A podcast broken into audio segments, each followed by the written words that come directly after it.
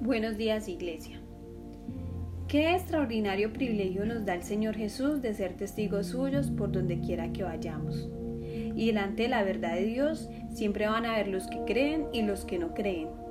Estos podrán levantar acusaciones y gran persecución en contra de los que anuncian el Evangelio o la palabra de Dios. Debemos pues estar atentos para ver la respuesta que darán los hombres al mensaje de Dios que transmitimos, pues sus actitudes nos revelarán dónde está el Señor. Así que en esta mañana vamos a examinar el pasaje de Hechos 17 del 1 al 9. Verso 1. Pasando por Anfípolis y Apolonia llegaron a Tesalónica, donde había una sinagoga de los judíos. Y Pablo, como acostumbraba, fue a ellos y por tres días de reposo discutió con ellos declarando y exponiendo por medio de las escrituras que era necesario que el Cristo padeciera y resucitara de los muertos, y que Jesús, a quien yo os anuncio, decía él, es el Cristo. Y algunos de ellos creyeron y se juntaron con Pablo y con Silas, y de los griegos piadosos gran número y mujeres nobles no pocas.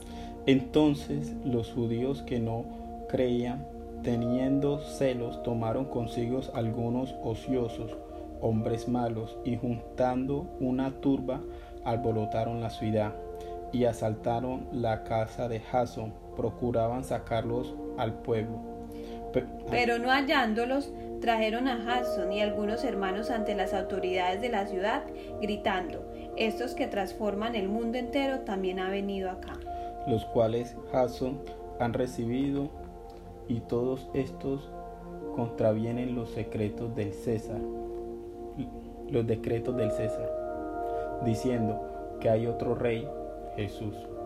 Y alborotaron al pueblo y a las autoridades de la ciudad oyendo estas cosas.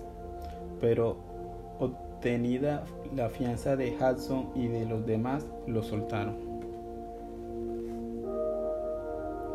¿Alguna vez ¿Te has preguntado por qué la palabra de Dios o el Evangelio convierte a unos y a otros no? El Evangelio es como el fuego, que derrite la cera pero endurece el ladrillo. El mismo fuego causa reacciones diferentes en materiales distintos. De esa misma forma, el Evangelio produce reacciones distintas en los oyentes. La pregunta es, ¿qué causa estas reacciones tan distintas? A lo que respondemos. La dureza y la condición de nuestro corazón determina nuestra reacción a la palabra de Dios.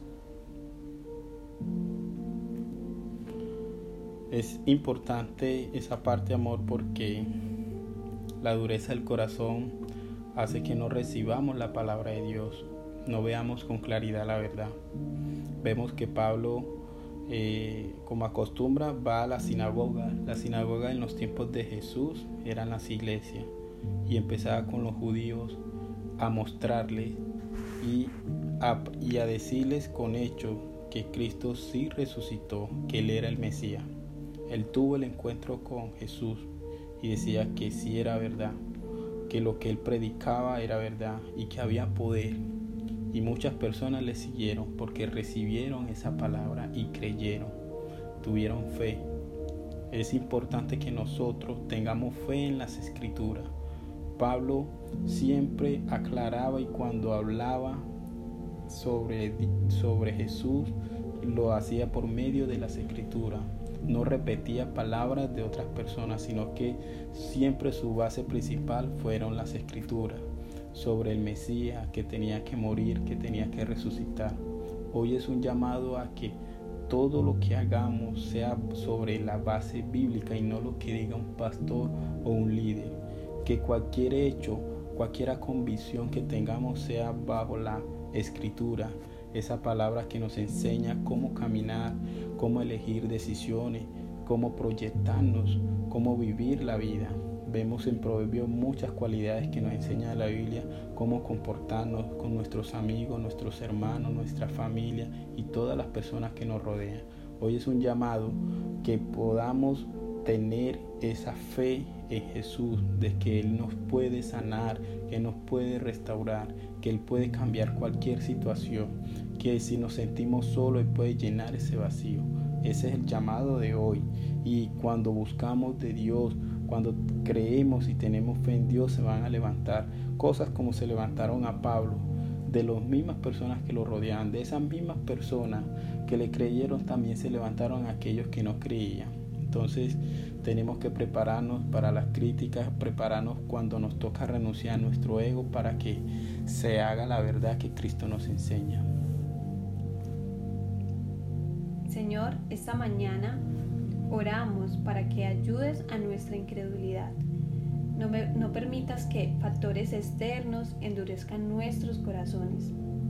Oramos por un corazón recto y bueno para poder dar frutos. Queremos ser verdaderos seguidores y conocedores de Jesús.